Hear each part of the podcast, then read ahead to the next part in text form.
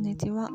ウィエトバライフでは、私リエが日々の暮らしや考え事などについてのんびりとお話ししています。はい、今日は月曜日です。えー、リトアニアはもうすっかり11月っていう感じの気候になってまして、えっ、ー、と、まあ、そうですね。氷点下をうろうろし始めてはいるんですがまだなんか本格的な雪は降ってなくて今週そろそろかななんて思ってます。まあそれよりもずっと曇っているのであの家にいてもなんか薄暗いなみたいな 感じですね。まあ別になんか私はそれはそれで意外と好きだったりしてなんか空気もすっとしてるしまあとはいえ家の中は暖かくてそれなりに快適だしであのろうそくとかねあの小さな明かりを灯すとすごく雰囲気が出て素敵だななんていうふうに思うのでなんかねそういう秋冬の気候も悪くなかったりしますね。はい。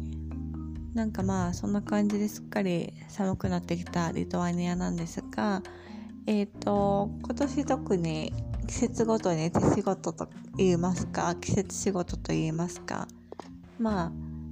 食べ物に関する季節仕事っていうお話をあの今までしてきたと思うんですね。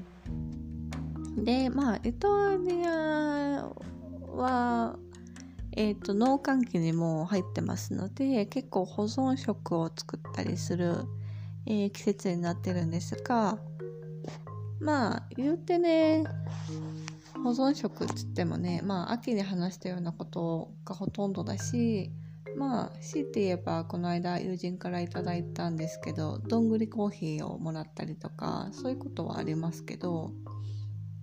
あちなみにどんぐりコーヒーはあのめっちゃどんぐり拾ってきてで周りの硬い皮鬼皮を剥いてえっ、とどうするんだっけな。焙煎してミルクで煮込んで最後オーブンで乾燥させたっていう風に言ってましたねそうそういうのをいただいたんですけどまあそんなにあとはまあザワークラウトみたいな感じで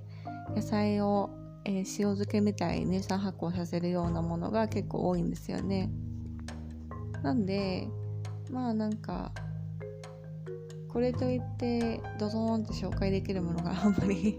ないんですけどあの一方で私はリトアニアという辺境の地にいたとしても日本の、えー、季節仕事っていうのをもしかしたらできるのかなって思っていろいろ試してみたりはしてるんですよ。なので今日はその話を少しシェアできたらいいなというふうに思います。特にですねあの海外にいると日本の食べ物がそう簡単には手に入らないということも多いですしまあ仮に手に入ったとしてもあのちょっとお値段が高めだなみたいなものだとかあるいはなんかあれちょっと私の求めてるクオリティではないかもみたいなことっていうのがまあたびたび起きるわけですね。となるとまあきっと多くの海外在住の日本人の方はいろいろ工夫をされてるとは思うんですけど私も私なりに、あのー、こちらで手に入る食材を使ったりとかあるいはまあ一部日本から持ってきたりしてえー、特定の食材を手作りするっていうことも出てくるんですね。そうやって人はあの自活力を手に入れていくんですけどそうそうなのでそれを今年に入ってからいくつかやったのでそれについておしゃべりしたいなと思ってます。そうですね。まず1つ目はん何から喋ろうかな。この間そうですね。最近の話をしようかな。あのー、大豆っていうものがたまに売ってるんですよね。乾燥してるやつで。でしかもどこのスーパーにも売ってはないんですけど例えばちょっと輸入食材を扱っているとかあのヴィーガン系健康系の食材を扱ってるみたいな場所にだとたまにあるんですね大豆が。で私はそれを買いためていたので本当はきな粉を作ろうと思ったんですけどちょっときな粉は別でいただいたのでもう大丈夫 ということなんであのずっと取ってあったんですよねでそしたらある時別の方からですねあの納豆をいただいたりとかあるいはさらに別の方から自分で作ったっていう納豆菌を、えー、分けてもらったりとかしたんですよ。でおおじゃあ家で納豆作れるかもって思ってこの間挑戦してみました。実は私は千葉にいる時にあの自分たちで大豆を栽培していたっていうのもあってあと米もね栽培してたのであの米わらを使って納豆を作ったりとかしてたのでなんとなくやり方は分かってたんですよね。っていうのもあって、まあ、うちにはその米わらはないので自然の納豆菌っていうのはなかったんですが、えー、それでも納豆菌を手に入れることができたのでちょっと今回はそれで挑戦してみようと思ってやってみましたまあシンプルに大豆をふかしたり茹でたりしてで熱々のところに納豆菌を、えー、加えてちょっとあったかい場所で1日程度置くっていうのが大体のやり方だと思うんですけどそれで私はやってみたら結構やっぱり1回目はすごくうまくいきましたね。もうなんかまあちょっとなんか私が持ってた大豆が大粒だったらしくてだいぶでかい納豆ができちゃったんですけどでもそれでもねあの歯ごたえもあって、えー、納豆系のネバネバもあって香りも良くてみたいな納豆を楽しむことができました。私ちょっと前になんかでおしゃべりしたと思うんですけどあの玄米を最近食べる機会がすごく増えたのであの玄米と一緒に食べたりとかあと次におしゃべりしようと思いますがキムチを自分で作ったのでそれを加えて食べたりとかっていう風に楽しんだりしてました。でなんか他にもなんかねその納豆菌って米わらにあるように他の植物にもよくついてるなんていう話を聞くんですが、えー、こっちの身近な植物でもできるのかなと思っていろいろ調べてたらあのリトアニアの植物では全然ないんですがシソの葉っぱとかあとミントとかタイムもあったかなちょっと忘れちゃったけどでも確実にシソとミントは納豆菌があるらしいんですね。でなんかちょっとミントは香りが気になるなと思ったんで怖くて試せないですけどシソに関してはうちでも育てていたので今年はもうちょっと枯れてしまいましたが来年になったら、えー、シソをもう一度植えてやってみようかななんていう風に思いました。それでできるんだったらそれが一番楽やんって感じだし。はい。そんな感じで納豆を、えー、この間ですね作ってみました。で次は、えーと、さっきもちょっと言ったけどキムチですね、まあ、キムチはあのまあ日本の食べ物っていうよりは韓国の食べ物ですけど、まあ、発酵食品として近年は結構ね欧米でも注目を浴びてるみたいだしあのリトアニアでも意外とホームメイドキムチとか作ってる個人もいればお店もあってですね。なんか人気が高まってきてるような機運を感じます。で意外かもしれないんですがリトアニアのスーパーにも意外と白菜は売っててですね。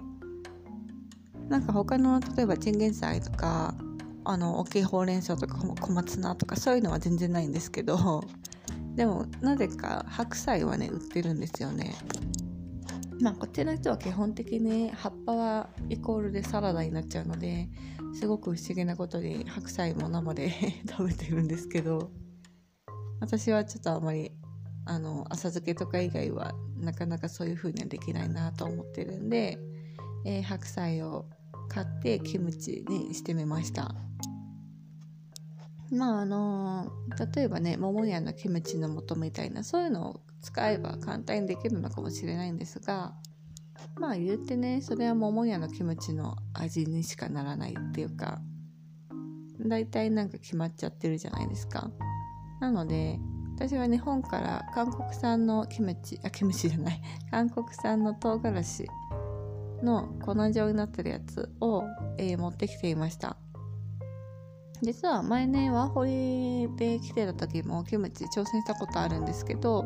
あのその時はね韓国産の唐辛子っていうのがどうしてもこの子では手に入らなくてでなんかスーパーに売ってたチリ使ってやったんですけどやっぱり全然味が違かったので今回はあの自分で美味しいキムチを作るんじゃと思ってだいぶ大きな量を持ってきたんですね。で私はしかも菜食なのでいわゆるあのエビとかイカとかあとなんだっけオイスターソースじゃなくて魚醤か。魚醤みたいなのはあんま使わないんですよ。まあ、別になんか使っても問題ないんですけどなんかわざわざそのために買ってきても他で消費する機会がないのでなんかもったいないかなと思ってナンプラーかナンプラーとかは買わないんですけど、えー、ヴィーガン仕様でもね意外とキムチって作れるんですね。なのであのうまみは例えば昆布のだしとかを使ったりしてでえっ、ー、とにんにくとか生姜とかあるいは必要だったらネギとか、えー、入れたらいいんですけど私は今回シンプルに白菜と人参かな。だけで、えーと、昆布と生姜とニンニクは入れなかったかも。うん。だけの割とさっぱりめのキムチを作りました。まあキムチ自体がそんななんかめっちゃ辛いのが好きってわけではなくて私が。でなんかなんだろうな。ガツンとしたキムチが欲しかった。わけではなかったのであのりんごジュースとかもね入れたりして結構さっぱりめの味付けにしてみたんですけどうんなんかすごいいい仕上がりですね。これもなんか昔千葉にいた時にヴィーガンキムチっていうのを作ったことがあったんですけどまあその時ねあ結構ヴィーガンキムチも美味しいやんって思ったので、えー、今自分でもヴィーガンキムチを作るようになったんですけどあのこっちのスーパーにですね冷凍食品であの結構ダンプリング系っていうのが売ってるんですよ。まあコルドゥーナイって言われてるんですけどいわゆる肉とかが中に入ってる水餃子みたいな形のものがたくさん売ってるんですけどなんかそれに準じてなのかたまに餃子っていうのも売っててですね、えー、しかもベジタブルだけのヴィーガン仕様の餃子っていうのが売ってるんでたまに気が向いた時にそれを買ったりしてあの玄米ご飯とキムチと餃子。であとまあなんか野菜とか添えたりして食べることが多いですね。うん。まあそれが2つ目です。あとはえっ、ー、とねこれは今年ほんと初めて挑戦してみたんですけどあの梅干しをねどうしても作ってみたかったんですよというのもなんか晩夏ぐらいから初秋ぐらいにかけてあのプラムのね実がすごいいろんなところになっててまあ、明らかに梅の実とは違うんですけどすごく小ぶりのプラムの実がなるんですね。で結構なんか見た感じ梅に比べるとみずみずしさがありそうな感じはするんですがでもできなくないだろうなってずっと思っててやってみたかったですよ。でえっと秋に入ったぐらいの時にちょうど散歩をしながらたくさんプラムを拾える機会があったのでちょっと試しにっていうぐらいの量を拾ってやってみましたまあシンプルに塩でつけるだけなんですけど問題はその赤身をどうするかって話ですよね。でうちにあるしそっていうのは青しそしかなかったのでうん赤じそねないなってずっと思ってたんですけどえー、その時にちょうどあんまり通らない道なんですけど自分のアパートの目の前の道の裏道みたいなところをたまたま通った時にあの前庭に赤しそがなってるのを見つけてしまいまして もう確実に観葉植物として植えられてたんだと思うんですけどもうね絶対に赤しそであお花もちょっと咲いてるしえこれ絶対赤しそじゃんって思ってちょっと内緒で一株つまんで持って帰ったんですね。で味見したら本当に赤しそだったのであの塩でアクを抜いて、えー、